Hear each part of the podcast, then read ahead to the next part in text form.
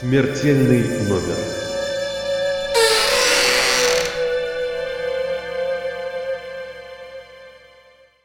Всем привет! В эфире наш подкаст «Смертельный номер». Это Маша Кокова. И сегодня мы будем говорить про совершенно особенную тему, потому что у нас в гостях точно особенный человек. Это Саша Уикенден «Доула смерти». Если вы еще не понимаете, что вообще такое доула смерти и как это может быть, вот сейчас будем с вами разбираться, как это устроено, и узнаем все подробности из первых уст. Саша, привет! Привет, Маша! Спасибо большое, что ты нашла время прийти к нам в подкаст. И первый вопрос, с которого мы всегда начинаем. А с чего вообще началось твое соприкосновение с темой смерти? Наверное, какие-то самые первые воспоминания в моей памяти, они уходят корнями в Украину. Мой папа оттуда, и бабушка с дедушкой жили на ферме, и это была деревня, в которой мы ходили на похороны к соседям, где поминки, горевания, и вообще смерть была большой частью жизни, и наш яблоневый сад заканчивался кладбищем. Это прям смерть была большой частью нашей жизни в Украине. И об этом никто никогда не молчал, это никогда не скрывалось. Под ковер не загонялось, э, да, как спрятать мусор под ковер, да, и как будто этого не было. Это было частью жизни, причем это не было какой-то вот, ты даже когда спросила сейчас, да, как я встретилась с ней, это у меня сразу вспоминается жизнь, в которой какой-то ее частью была смерть. И вот так же ровно внутри моих вот этих отношений со смертью в части украинской семьи, э, так и чувствуется мое знакомство со смертью как с некой естественной частью жизни. То есть получается, что ну, никакого такого поворотного момента не было. То есть это просто вот всегда присутствовала тема смерти в твоей жизни и была наряду с остальными темами. Да, меня часто спрашивают, а что такого в твоей жизни произошло, что ты стала долой смерти, и ждут какого-то экшена, наверное, или какой-то киношной истории. Я говорю, слушайте, ну мне тут нечем вас удивить, у меня очень ровные, хорошие отношения со смертью, где мне устойчиво, потому что это всегда было частью моей жизни, естественной частью моей жизни. Да, поэтому какого-то такого события вот было вот так, и после этого решил вот так. Нет, я сейчас не смогу такую историю рассказать, потому что ее в моей жизни не было. Угу. А вот еще я знаю, что ты э, живешь в Израиле, и у нас однажды был выпуск э, с Диной Хапаевой, которая живет в Америке, и мы немножко касались вообще того, а как вот в другой стране отношение какое в смерти, потому что, ну, в основном мы знаем про Россию, да, у нас слушатели из России. Мне кажется, очень интересно узнать, вот есть ли какие-то такие важные отличия, вот ты живешь в Израиле, и как оно там? Mm-hmm. Вообще интересно, что я училась на долу смерти, и их еще называют долами конца жизни а, тоже. А, я училась в США, а, живу я в Израиле, а работаю я в основном с русскоязычными людьми, преимущественно в России, но также и в других странах тоже. И, конечно, есть культурные особенности, и вообще, как мне кажется, из того, что я наблюдаю, смерть — это очень классный такой индикатор, лакмусовая бумажка по поводу того, что происходит в жизни конкретной культуры, как она меняется, как она движется, как... Э, ну, если говорить о постсоветском пространстве, да, то ну, достаточно грустно, что все традиции, ритуалы, они у нас были очень сильными, да, в части горевания, в части прощания, в части умирания, в том числе и подготовки к смерти, да, там все те же смертные узелки, примерка гробов на чердаке и вот эти все естественные части нашей культуры, которые, к сожалению, вот с поколением наших пра наверное, и, ну, может быть, если кто-то помладше, постарше бабушек, да, оно сейчас умирает, и, ну, по большому счету мы пытаемся какую-то новую культуру построить, возвращая какие-то старые традиции, да, с учетом того, что происходит со скоростями в нашем современном мире. Если говорить э,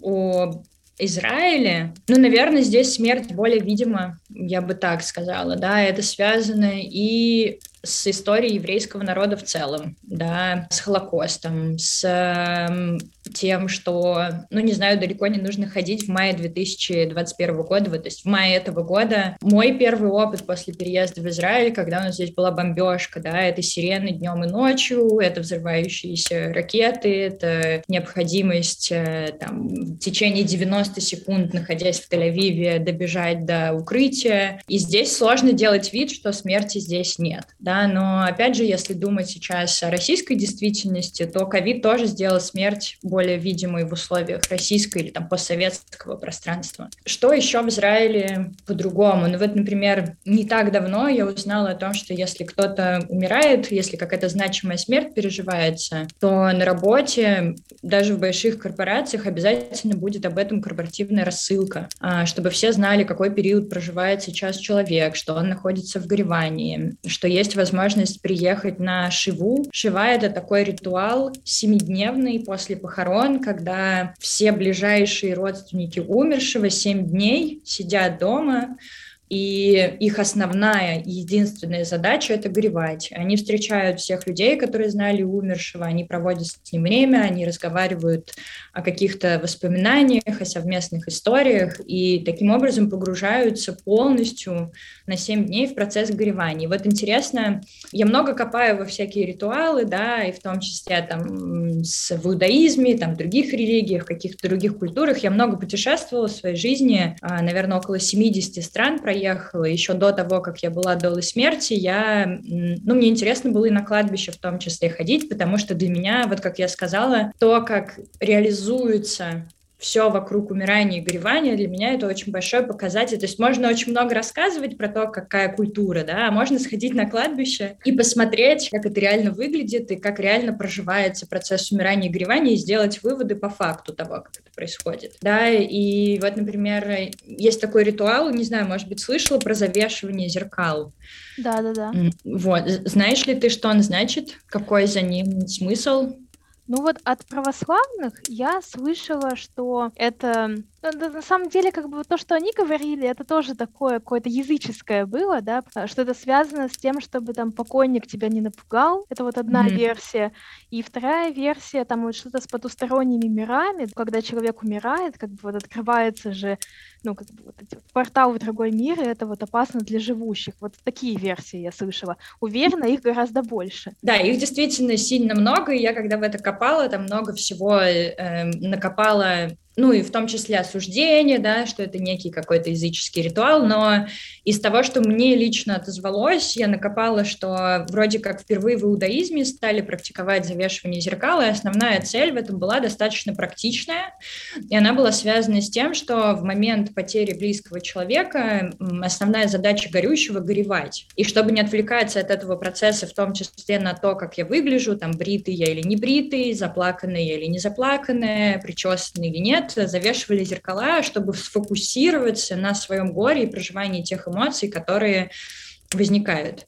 Какая вот, практичная и... вещь, однако. Да, очень. Ну, то есть максимально приближенная к реальности, да, про то, что смотри, у тебя есть работа, эта работа связанная с греванием, пожалуйста, погрузись в нее и не отвлекайся вообще ни на что, мы тебе поможем, и зеркала даже завесим для этого. А, еще одна версия, которая мне очень отозвалась, э, ну, она, как мне кажется, в моем восприятии того, как происходит умирание и горевание, она наполнена для меня смыслом.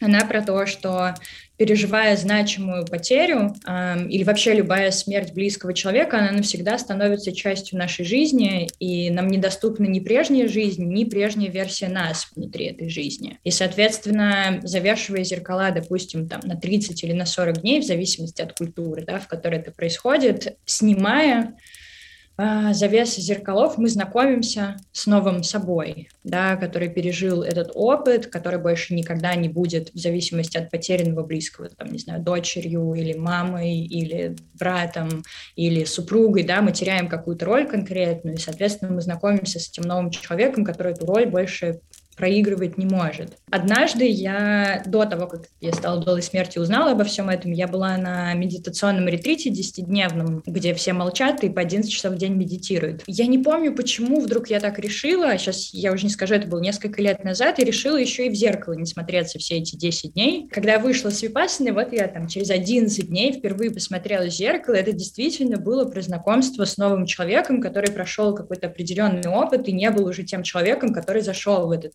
центр. И поэтому мне вот эта версия в том числе тоже очень отзывается. И опять же, да, вот мы сейчас поговорили об одном ритуале, вроде бы не очень большом, да, и это история про то, что за каждым ритуалом очень много смыслов, можно придумать свой смысл, да, и опять же, в современной реальности, где мы много связей утеряли с культурой умирания, с культурой горевания. Мы даже не понимаем значения ритуалов, да, и, и ну, вполне себе естественно, что они могут бесить, раздражать, мы можем не понимать вообще, для чего они нужны, они могут казаться бестолковыми бесполезными. Ты говоришь, у меня сразу такой образ, что, ну вот, из поколения в поколение это э, передается, но передается как бы с утратой смыслов, да, остается только оболочка, и мы такие, так, ну что это за пустышки вообще, как бы зачем это делать, непонятно, вот ты сейчас рассказывала про это, и я думала, вообще никогда не задумывалась про такие глубокие смыслы. Это вообще какая-то, ну, очень крутая вещь. И даже вот то, что ты рассказывала, да, вот про это знакомство с новым собой. В моей жизни не было випассаны, но у меня был момент, когда я уезжала в археологическую экспедицию. Жили там на берегу моря в палатках, никакой цивилизации не было. И спустя три недели я впервые посмотрела на себя в зеркало, и это было, ну, такое очень странное узнавание. Я смотрела, я не узнавала себя, Хотя, ну, всего-то три недели прошло. Вот я помню вот эту вот глубину чувств, вот, но я представляю, как бы, насколько усилены эти чувства, если мы говорим в контексте медитации или в контексте переживания утраты. Да, и важная еще история про то, что, да, как ты говоришь про пустышку, да, что мы не понимаем, а если мы не понимаем, то непонятно вообще, зачем это делать. Но ритуалы, помимо того, что, ну, у ритуалов там есть смысл того, что есть внутренняя трансформация, которую мы проживаем, да, но и внешнее свидетельство, если взять, не знаю, там, ритуал свадьбы. Мы переходим из незамужнего состояния в состояние замужней женщины, и нашей психике нужно время, чтобы все это запроцессировать, процессить и адаптироваться, да, и мы там какие-то штуки делаем на уровне физики тела, да, чтобы, ага, так я вот это сделала, вот это сделала и вот это сделала, там какая-то символика, еще что-то, но есть еще внешние свидетельства. Ага, были люди, которые видели, что я все это делала, значит, мне не показалось. А аналогичным образом это работает и в умирании да, похороны тоже построены таким образом. Вот опять же в иудаизме, там, допустим, есть э, кворум количества людей, которые должны присутствовать на похоронах, да, если говорить о традиционном иудаизме. Есть э, момент, когда во время похорон и чтения определенной молитвы надрывается одежда горюющих, близких, родных, которые символизируют вот такой некий разрыв души, да, и то, что они переживают, и в, то же время это некое свидетельство того, что вот эти люди прямо сейчас проживают утрату близкого. Что еще в Израиле? Ну, в Израиле на самом деле из-за того, что всякие бомбежки вот эти все истории, там, Холокост, эм, здесь э, люди больше шутят про смерть, однозначно, да, наверное, потому что, ну, это один из защитных механизмов в том числе, ну, и потому что это происходит достаточно часто, и вот я помню майскую бомбежку, которая у нас здесь была, ну, я не, не знаю, очень много ржали мы по всяким разным темам, да, и мы шли вот после первой бомбежки, там люди шутили здесь, ржач был там, и как-то это все, ну, невозможно это не замечать, да, невозможно делать вид, что смерти нет, что нет там, войны, еще чего-то, поэтому эм, здесь отношение к смерти проще, то есть она более естественная, по моим ощущениям, да, я выросла и родилась э, в России, до 25 лет я жила в России, и если считывать такое общее отношение к смерти, то в Израиле оно, наверное, проще и естественнее. Но здесь ритуальность, вот как ты сказала, да, что наше общее восприятие того, что ритуалы перестали иметь смысл за ними, э, в Израиле все же ритуальность, она более наполненная, да, и они здесь тщательнее даже, я не знаю, какое слово подобрать, э, тщательнее охраняют эти ритуалы и передают их из поколения в поколение, хотя, да, безусловно, куча людей тоже делают ритуалы просто потому, что они их повторяют. Да, но у ритуалов есть еще очень крутой смысл того, что мы не первые, кто проживает этот опыт, мы не последние, кто проживает этот опыт, до этого кучу поколений проживала умирание, горевание так же, как и мы, они справились, да, это та, в том числе та причина, по которой здесь есть мы, потому что они пережили это, родили нас, и так далее, и так далее, и так далее. Но все-таки Израиль э, это та страна, где религия очень тесно вплетена в жизнь человека, и вот даже то, что ты рассказывала, да, вот про а, вот эти про обряды, которые люди соблюдают, то есть это же еще и история про то, что э, вся жизнь, в принципе, течет по каким-то религиозным ритуалам, и это вписывается в обычную твою, ну, как бы нерелигиозную жизнь. И там, mm-hmm. как бы вполне возможно, да, что когда мы говорим про Израиль, то э, все понимают, почему человеку там нужна неделя после смерти близкого, чтобы там, ну вот, заниматься только гореванием. Потому что когда мы смотрим вообще вот, собственно, светские какие-то страны, да, то, да, как бы есть даже вот, если там про Россию говорим, какая-то православная традиция, там, три дня, 40 дней и так далее, но это все происходит на бегу, потому что, ну, работа тебя не будет ждать. Вот, то есть mm-hmm. я просто еще диссертацию писала этим летом, где я опрашивала 200 человек по поводу того, как они переживали или переживают сейчас утрату. И 50%, ну там 51 или 49, вот не помню точно, но округлим, вот половина людей, они не берут учебные или рабочие отпуска. Они продолжают mm-hmm. ходить на работу и пытаться быть продуктивными. И, на мой взгляд, это очень страшно.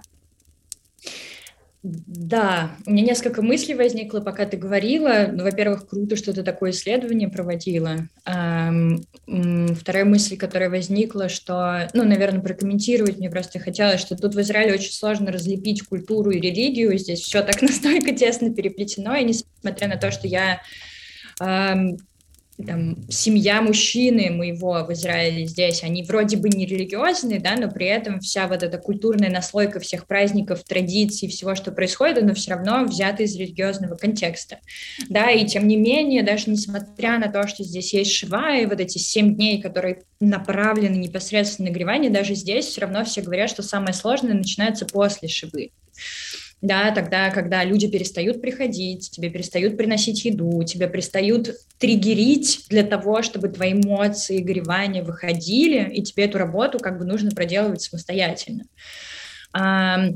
И если говорить о российском законодательстве, если я не ошибаюсь, у нас, по-моему, три рабочих дня, да, там можно за свой счет взять, или три рабочих дня отпуска дается, если нужно э, похоронить, да, родного, я не помню точно. Но там а, есть категория, да, отпуска, именно э, связанная со смертью близкого, но, по-моему, там, э, я вот не помню, определено ли количество дней, там это, по-моему, все идет по согласованию с работодателем, но статья такая есть. Да, и я думаю о том, что если говорить про теорию горевания, да, ну, то есть есть некие общие признаки, вот ты там 200 людей проинтервьюировала написание диссертации, я за последний год, я думаю, что, я не считала, но я думаю, что с двумя людьми поработала именно с теми, кто потерял кого-то близкого. Что, кстати, важно, да, вот когда мы говорим об утрате, когда мы говорим о горевании, то это не обязательно потеря близкого человека. Переезд, а, развод, смена какой-то профессии, которой, допустим, мы жили пол своей жизни, да, и наша идентификация была привязана к этой профессии, это тоже очень большая потеря. И развод, например, воспринимается на уровне эмоциональных состояний стресса так же, как потеря супруга, то есть как смерть своего супруга. Если говорить про теорию горевания, это не значит, во-первых, все горюют по-разному.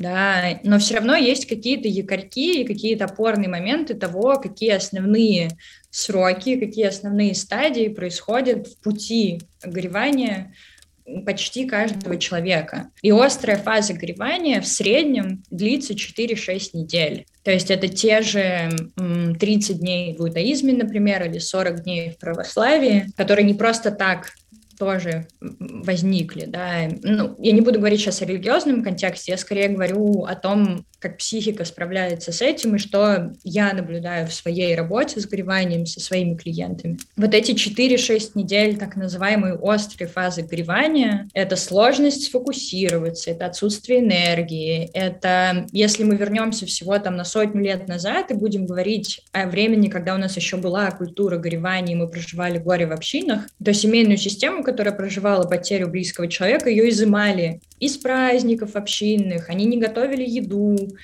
ну, еду они не готовили, потому что горе горько, да, и если они еще будут готовить еду и потреблять ту горькую еду, которую они приготовили, то их горе будет еще горше, условно. Но на самом деле просто на всякие бытовые минимальные процессы не может не быть сил.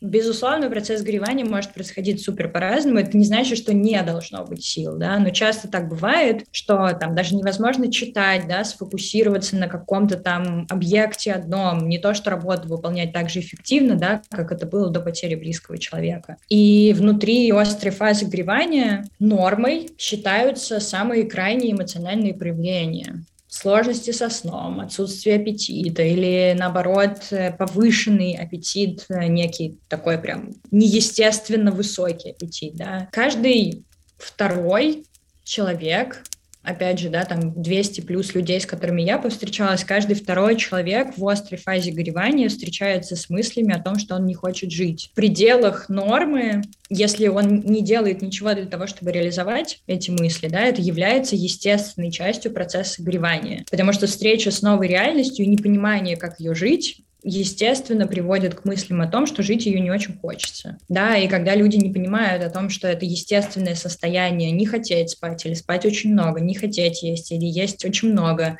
думать о том, что жить не хочется. Этих состояний можно очень сильно напугаться. И если еще и не понимать, куда мне эти состояния можно отнести, чтобы меня никто не осудил, а прийти кому-нибудь и сказать, что-то я не хочу жить, и, и вообще жить я так не хочу, можно столько осуждения словить э, в ответ да, на такое утверждение, что м, люди проживают внутри процесса горевания изоляцию, да, им нужно вернуться на работу через три дня, сделать вид, что все классно, вернуть себе то количество энергии для того, чтобы работать, продолжать э, там какие-то бытовые штуки закрывать, да, в своей жизни. И это имеет определенные последствия да, недопрожитое горе. Я это называю сруливание с траура, да, в силу определенных причин или в силу того, что культура вытеснила место и пространство для того, чтобы это горе можно было проживать. В английском языке горевание — процесс называется grief work, то есть работа по гореванию. Это работа, которую нужно делать, она сама себя не сделает, если на нее не ходить, она все еще будет там, и она сама по себе, она как бы никуда не денется. Работа по греванию заключается в том, чтобы проживать все эмоции, которые возникают, да, и не давать им застревать в теле. И, безусловно, очень страшно встречаться с такими интенсивными эмоциями, с которыми мы не встречались никогда раньше в современной культуре мы еще и не видели, как горюют другие люди. Да? Горе от нас спрятано, смерть от нас стала спрятана, она ушла из домов, она стала медикализованная. Я вот тут э, недавно там, на занятиях по иудаизму мы разбирали историю того, как э, Адам встретился впервые, он был первым человеком, ну, условно, да, а, а, отбросим все, весь религиозный контекст того, правда это или нет, но если относиться к этому как к некой сказке, да, эм, Адам как первый человек, который впервые в октябре месяце встретился с тем, что дни укорачиваются, не зная, к чему это приведет, ну, естественно, очень сильно испугался, потому что стрёмно, что что вообще наступит вечная тьма, это что все из-за меня, и что вообще происходит, да. С похожими чувствами люди встречаются, когда они впервые встречаются с гореванием. Непонятно, что будет, когда это закончится, а из-за меня ли это все, а могу ли это вообще контролировать, или это от меня не зависит. Мы уже знаем, как не первые люди, что тьма имеет свой пик, там, 21 декабря, да, и потом снова начнет нарастать день, и потом снова выйдет солнце, и это цикличный процесс, и это когда-нибудь закончится, да, но когда мы проживаем этот процесс впервые, а, и нам еще не с кем об этом поговорить, это действительно может быть очень страшно. Мне кажется, что то, что ты сейчас рассказывала, это очень важно, потому что, хотя мы говорим и говорим и говорим про горевание, все равно потребность в этих разговорах ну, пока не иссякает нисколько. вообще было интересно посмотреть, вот, а, как это бывает, да, когда вот эти вот традиции, обряды сохраняются, и вот как это вообще меняет жизнь там и уклад людей.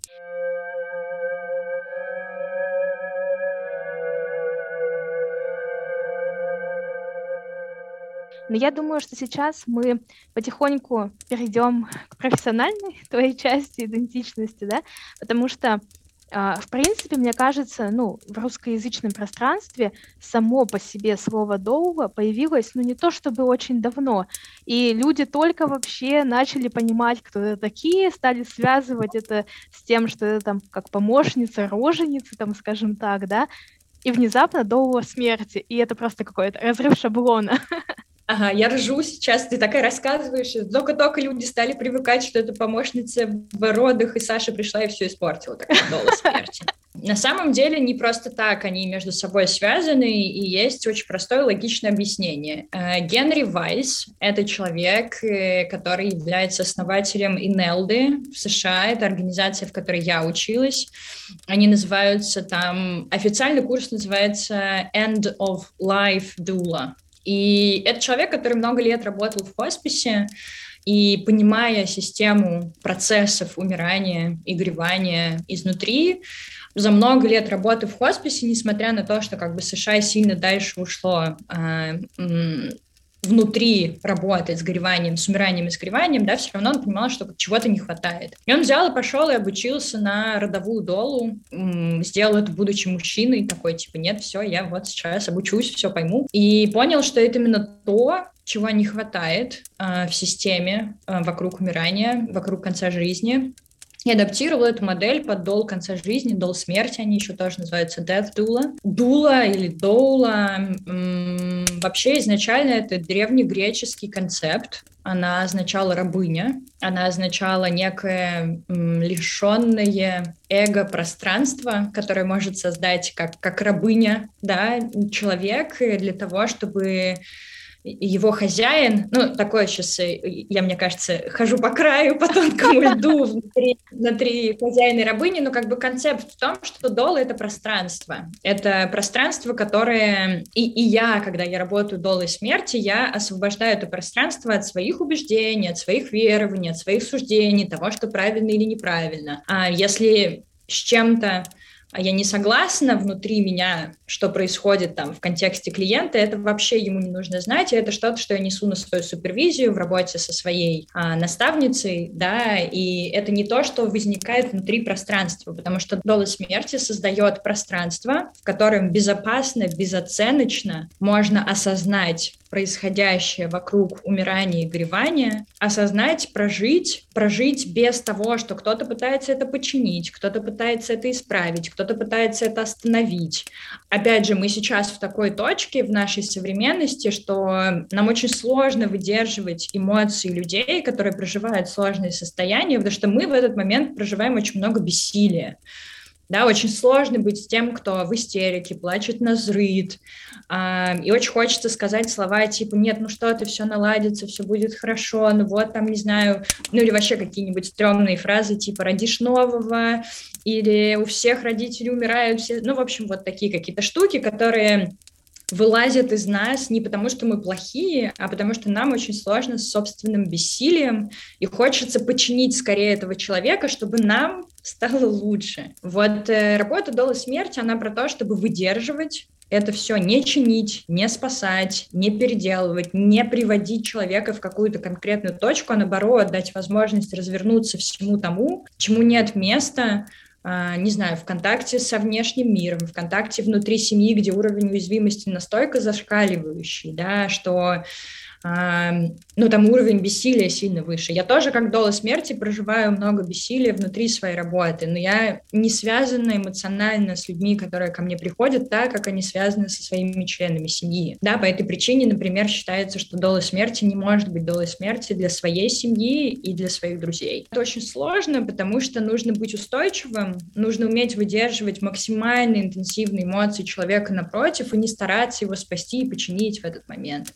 а дать ему возможность проявить все, что проявляется, и, может быть, даже что-то, что под этим еще скрывается, да, и есть инструменты, безусловно, которыми пользуются долы смерти, да, это глубокое активное слушание, есть um, guided visionary, не знаю, как его по-русски вообще идентифицировать, это такая следующая за голосом визуализация каких-то процессов, да, которые используются и с умирающими, и с горюющими. Um, есть ритуальность э, какая-то, которая общая, или можно собрать свой собственный ритуал, да, есть э, планирование умирания, написание сценария умирания, но это все не так важно, если нет базовой устойчивости и возможности, это называется на английском holding space, держать пространство. То есть возможность создать те самые условия для проживания без оценки, без э, направления и желания привести человека в какую-то точку. Ну, не знаю, там, допустим, умирает мама,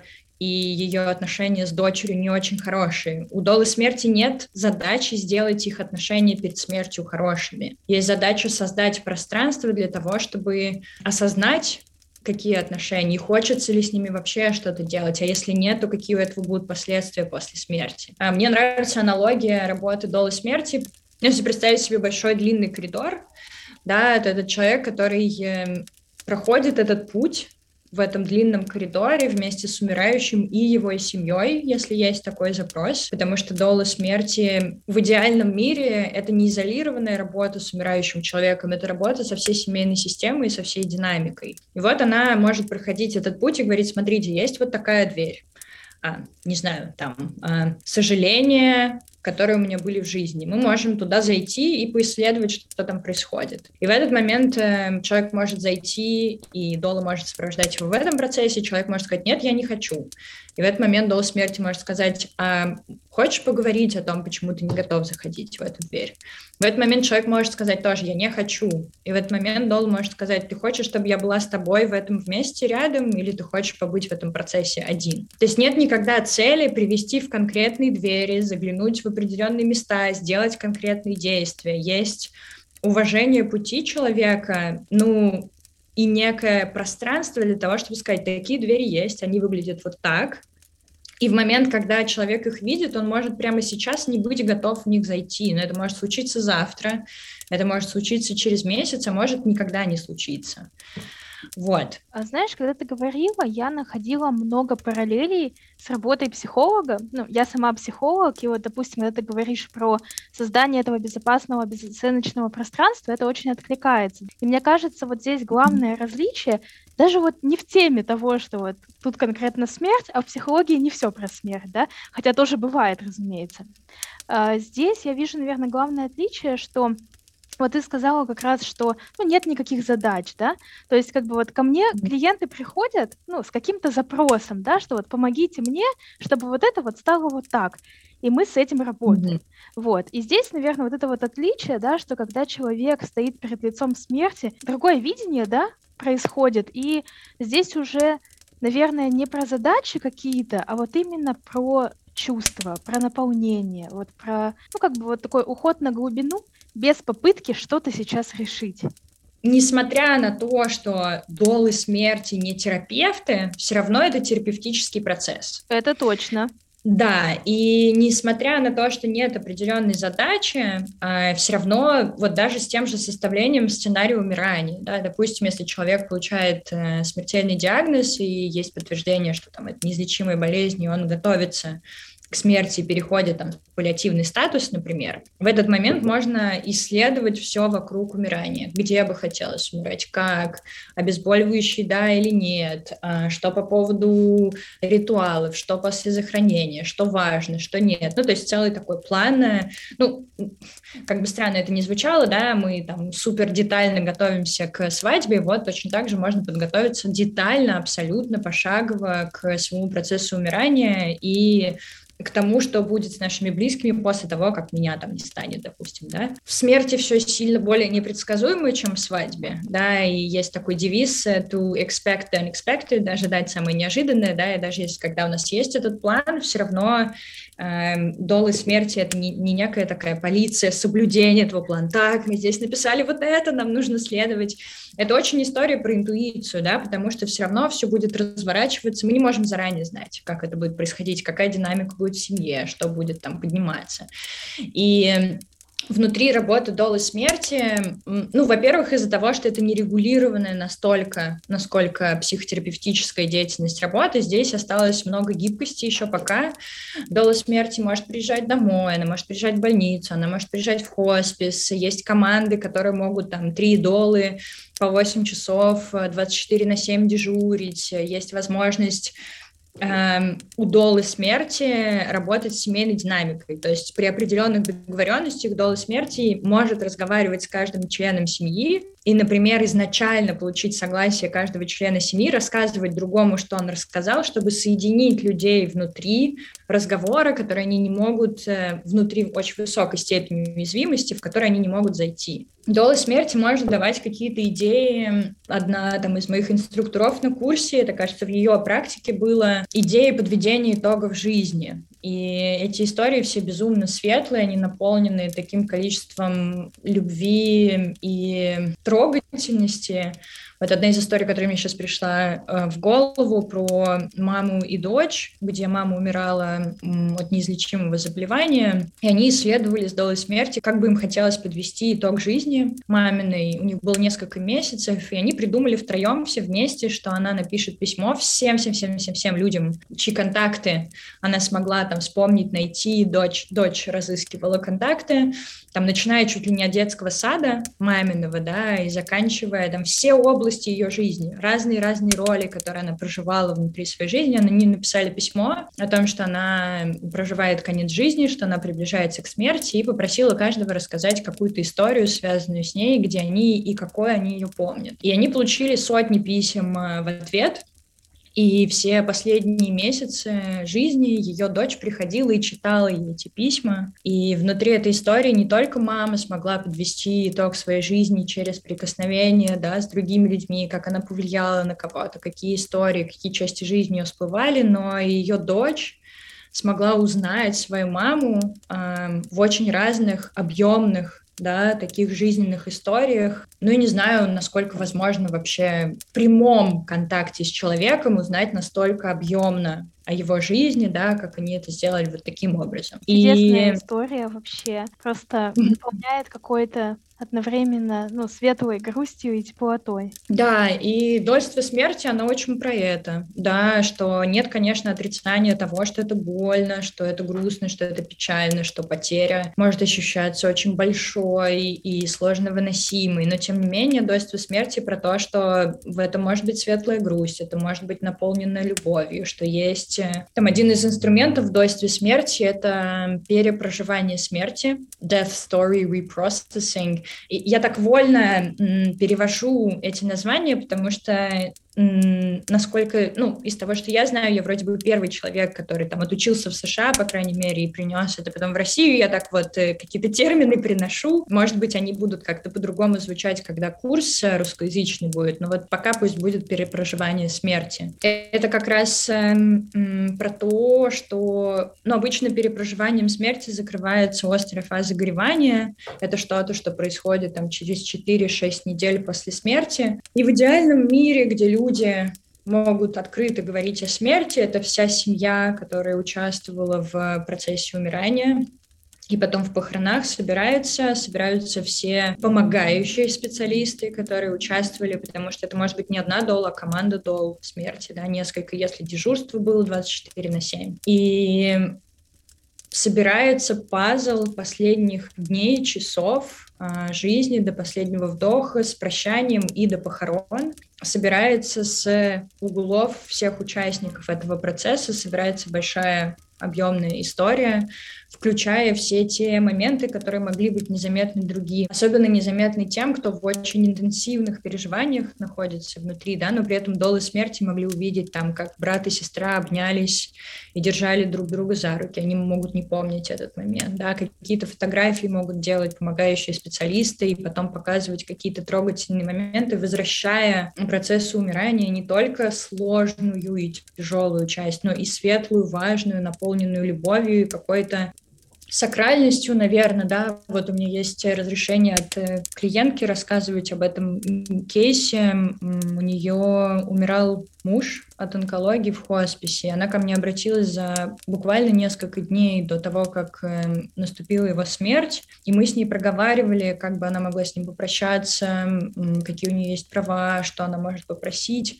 И потом она мне рассказывала о том, что мне так эта фраза запомнилась. Она сказала, что часы, которые я провела, э, прощаясь с мужем после смерти, были наполнены по глубине своей эм, чуть ли не таким же смыслом, как часы после рождения моего сына, да, которые мне запомнились что все очень сильно зависит от нашего отношения к смерти. Это не значит, что это не было больно, это не значит, что это не было грустно, да, но если мы создаем вот это место и пространство и понимаем, что мы можем на самом деле делать, да, что нам для чего, опять же, да, эти ритуалы, для чего нужно прощание, какие воспоминания это оставляет, как это влияет на наш процесс сгоревания, это сильно сказывается на том, как мы проживаем все это.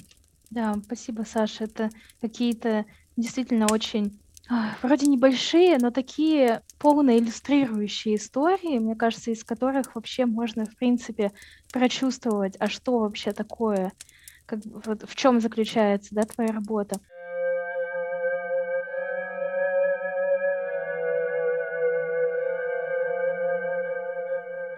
Получается, что ты постоянно в своей работе, да, ты соприкасаешься сотнями историй умирающих людей, их семей. Благодаря этому опыту, который у тебя есть на сегодняшний день, чему ты научилась вот от этих людей, с кем ты работаешь? Чувство и эмпатия — это очень важная составляющая часть работы до смерти. И бывает такое, что я плачу на консультациях, да, соединяюсь с чувствами клиента. Это допустимо, если клиенту не нужно меня успокаивать, да, если это не до такой степени, что нужно что-то делать с моими слезами. Отношения до смерти и человека, с которым она работает, это в первую очередь отношения человека с человеком, да, и проживание чувств — это очень важная моя соединенность с тем, что я тоже человек. В отношении того, чему я научилась, соприкасаясь с этими историями. Наверное, построю это не в контексте того, чему я научилась, да, а скорее расскажу, какие выводы, может быть, или на какие мысли меня все uh-huh. это натолкнуло. Мне подарено уникальная возможность видеть людей в их максимально честных проявлениях. И делая мою работу, у меня есть ощущение, что я касаюсь чего-то такого тонкого, такого настоящего, такого естественного, что мне сложно представить, ну, прямо сейчас, по крайней мере, мне сложно представить, где еще к этому можно прикоснуться. Я это очень ценю, и каждый раз встречаясь с людьми в их горевании или в их умирании, в их честности в проживании жизни, мне кажется, что это какой-то дар, и меня пускают куда-то, куда не пускают других людей. И я это очень-очень сильно ценю, потому что мне эта работа подарила возможность видеть людей настоящими. Я не знаю, как это объяснить. Не знаю, мне это дает большую надежду, потому что мне кажется, люди в их проживании вот этой настоящей честности и уязвимости невероятно красивыми. Красивыми в том, что они могут чувствовать, в том, что им может быть больно, в том, что это можно проявлять и показывать, в том, что это естественно чувствовать когда мы теряем, да, и как сказал, кажется, Ирвин Ялом, что если скорбь — это цена, которую мне нужно заплатить за любовь и привязанность, то да, я готов ее платить. И я каждый день это наблюдаю, да, в своей работе. Меня работа с клиентами, безусловно, научила, ну, видя тех людей, которые переживают и справляются, я понимаю, что я тоже переживу и справлюсь. Как бы странно это ни звучало, да, я каждый, каждый день понимаю, что это что-то, с чем, может быть, нам не хотелось бы встречаться, но встречаясь с этим, мы созданы для того, чтобы смочь это пережить. Наше тело очень хорошо знает, как рожать, и наше тело также хорошо знает, как умирать. И я не против медицины ни в коем случае, я вообще за, и это очень круто, что куда мы пришли, в какую точку, но иногда очень важно просто не мешать телу делать свои процессы, в том числе и в умирании, и в горевании. Моя работа показала мне, насколько разные люди и насколько разные смерти, они в том числе про то, насколько разные жизни, и что вообще нет никакого правильно или неправильно, что эм, у каждого абсолютно свое правильное, это очень важно уважать, и мне кажется, что, может быть, это профессиональная деформация, да, но я и в жизни перестала думать, что вот я знаю лучше, что кому-то что-то может быть правильно. На самом деле у каждого вот это правильно, но очень свое и очень круто бы находить в себе силы это уважать. И в жизни тоже. Конечно, вот эта вся история про то, что в конце жизни оказывается важно вообще не то, что нам кажется в середине, да, и там, не знаю, вот эти все списки дел, продуктивность и так далее, это вообще не то, о чем мы помним в конце жизни, не то, чему мы подводим итоги. Не всегда да, но часто через мысли о смерти можно вообще понять, а что мне, собственно, важно. Да, когда я буду умирать, я о чем буду вспоминать. И вроде бы это такое, ну, избитое уже, казалось бы, упражнение, да, особенно если самого себя спрашивать, а не там, делать это в контакте с каким-то вторым человеком. Вроде бы, ну, такой, ну да, да, буду умирать, вот это будет важно. Но на деле все так и оказывается, да, что вот мы на курсе дойства смерти начинали с того, что мы прописывали свой сценарий умирания, конфронтировались со своей собственной смертностью, и ты понимаешь, что вот, допустим, я бы я говорю о естественном ходе вещей, да, о смерти от старости или о смерти от неизлечимого заболевания, где у меня есть какое-то время для того, чтобы прожить мое умирание и подготовиться к собственной смерти. И если вот так вот выглядит мой сценарий умирания, допустим, идеальный, я понимаю, что, о, окей, э, чтобы вот оно так могло быть реализовано, мне нужно в жизни сделать вот это, вот это, вот это и вот это. Иначе я подойду к черте с конца своей жизни и процессу своего умирания и не смогу реализовать это, потому что моя жизнь выглядит не так. Ну, там, какие-то банальные вещи, не знаю, из серии, когда я написала свой сценарий умирания, я, например, узнала, что в Израиле я не могу быть похоронена на кладбище там со своим мужчиной, да, потому что мы в разных религиях, что в Израиле всего один крематорий, а я хочу быть кремированной, что там с точки зрения этого, как мне быть, что мне делать. Ну и какие-то такие вроде бы мелочи, да, но которые меня навели на определенные размышления по поводу того, ага, может быть, что-то в моей жизни мне хотелось бы изменить, чтобы я могла прийти вот в эту точку в момент э, своего умирания. Это очень э, помогает понять, а что правда важно в жизни. И сценарий умирания может вообще легко меняться в течение жизни, потому что меняются ценности в жизни. По большому счету, ну, как я говорила, что то, как проживается умирание и горевание в культуре, это такой слепок того, что происходит в жизни, в жизни этой страны, в жизни этой культуры. Вот так, так же и на уровне одного человека это некий такой слепок, а, ну, как моментальный снимок, да, того, ага, если я умру прямо сейчас, то в каком состоянии мои дела, в каком состоянии какие-то вещи, знают ли мои родные, что со мной делать, и если нет, то почему, какие у меня отношения там с деньгами, а были ли у меня долги, ну и в общем таких штук очень-очень много. И опять же, да, мы родились в теле, ну, смерть, по большому счету, это когда жизнь не может продолжаться больше в этом теле. И отрицать материальную часть нашего проявления в этом мире внутри процесса умирания, ну, мне не кажется честным, что ли, да, потому что наше тело всю, всю нашу жизнь несло, нашу жизнь. Да, и было бы классно создать для него хорошие условия в процессе умирания тоже, а для этого нужно продумать какие-то очень базовые вопросы да, с которыми никто из нас, э, если мы не думаем о смерти, не сталкиваются, типа там, ага, а что, если я хочу отказаться от реанимации? М-м, не могу в России, да, если я в больнице. А что, если я хочу есть такой, эм, даже не знаю, как его назвать, э, в общем, отказ от еды, от воды как способ э, ускорения приближения смерти, да, и там в больнице я тоже не смогу в России это реализовать. Вот, и какие-то такие очень базовые очень базовые штуки, о которых, и если мы не думаем о смерти, мы даже не знаем о том, что так можно или так нельзя, да, и где так можно, а где так нельзя. Я все время внутри, это все отвечая на вопрос, что мне дала моя работа, я все время встречаюсь вот с такими штуками, в, через своих клиентов, и мне это дает возможность в моей жизни закручивать какие-то моменты, осознавать вообще, а, ага, вот там, не знаю, я когда узнала, что с, нельзя кремировать силиконовыми имплантами тело, я не то чтобы когда-то собиралась устанавливать силиконовые импланты, но если было там у меня, не знаю, 0,0000001 процент того, что может быть когда-нибудь, то после того, как я узнала эту новость, такая, не-не-не, это слишком много, э, слишком много гемора после смерти извлекать импланты, чтобы потом не кремировать, о, не-не-не, не готова к этому. Я все время натыкаюсь вот на такие какие-то штуки внутри своей работы, которые мне дают возможность э, поменять что-то в моей жизни жизни.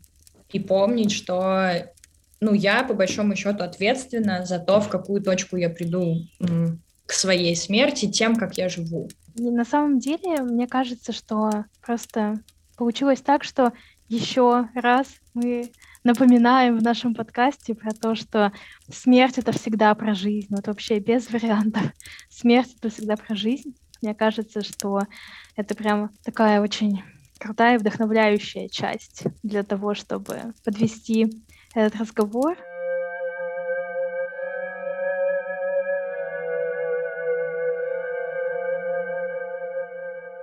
У нас три вопроса. Собственно, можно отвечать коротко, можно отвечать с пояснениями, как сама сочтешь нужным. Но вопросы, на самом деле, они такие более-менее стандартные, но ответы на них никогда не повторяются. Окей. Okay. Да. А, первый вопрос. А, вот ты, кстати, уже упоминала, да, вот про сценарий смерти, вот рассказывала про него. Какую смерть ты бы выбрала для себя, если бы могла выбирать? В сознании, не внезапную, с выбором, не факт, что я им воспользуюсь, но с выбором обезболивания. Угу. Спасибо. Следующий вопрос. Ты сейчас размышляла про кремацию. Вот, я просто хотела спросить, что какой вид захоронения, там, того, что будет происходить с телом, для тебя самый предпочтительный? Э, кремация, да. Я по очень таким земным, и это такое объяснение супер простое. Я не люблю мерзнуть.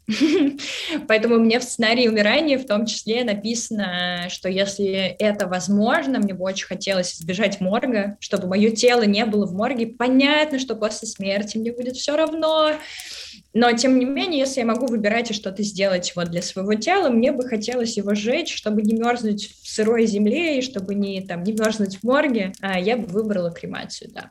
Угу. Но, опять же, это может поменяться. Я как угу. бы не, не, не поменяется, ну, поменяется, окей. Ну, мы всегда отвечаем про то, что в моменте, поэтому логично. Да, и вот третий вопрос, последний. На самом деле мне безумно интересно услышать ответ именно твой, потому что это вопрос про проводника в загробный мир, а ты сама проводник в загробный мир. Кого бы ты выбрала для себя? То есть это не обязательно может быть там человек, это может быть там образ, животное, какой-то литературный или киношный персонаж, вообще все, что угодно. Вот кого бы ты хотела э, встретить как персону, которая проводит тебя из этой жизни в жизнь вечную? Ты знаешь, такой неожиданный, интуитивный очень ответ пришел, это музыка. Но я не думала, да, вообще об этом, что, что моим проводником могла бы быть музыка. Если, опять же, это что-то такое интуитивное, то, что пришло сразу, импульсивно, да, в ответ на этот вопрос. А если переключиться на уровень ума опять, да, то мне бы очень хотелось умирать с моей наставницей, с моей долой смерти, а, моим супервизором, да, если бы вот, допустим, какой-то диагноз я бы получила прямо сейчас, то я бы попробовала организовать процессы так, чтобы она была моим проводником, потому что, ну, я ей доверяю, я, у меня с ней классная химия, да, мне кажется, что ну, так же, как и в терапии, дола смерти, все же это должен быть человек, который нравится, который резонирует, и с которым, не знаю, классно проводить время в том числе, да. Mm-hmm. Вот, я бы хотела умирать как с проводником с, со своей долой смерти. Вот, но она меня немножко постарше, поэтому если мы говорим о естественном ходе вещей, не факт, что это будет возможно, может быть, что-то изменится.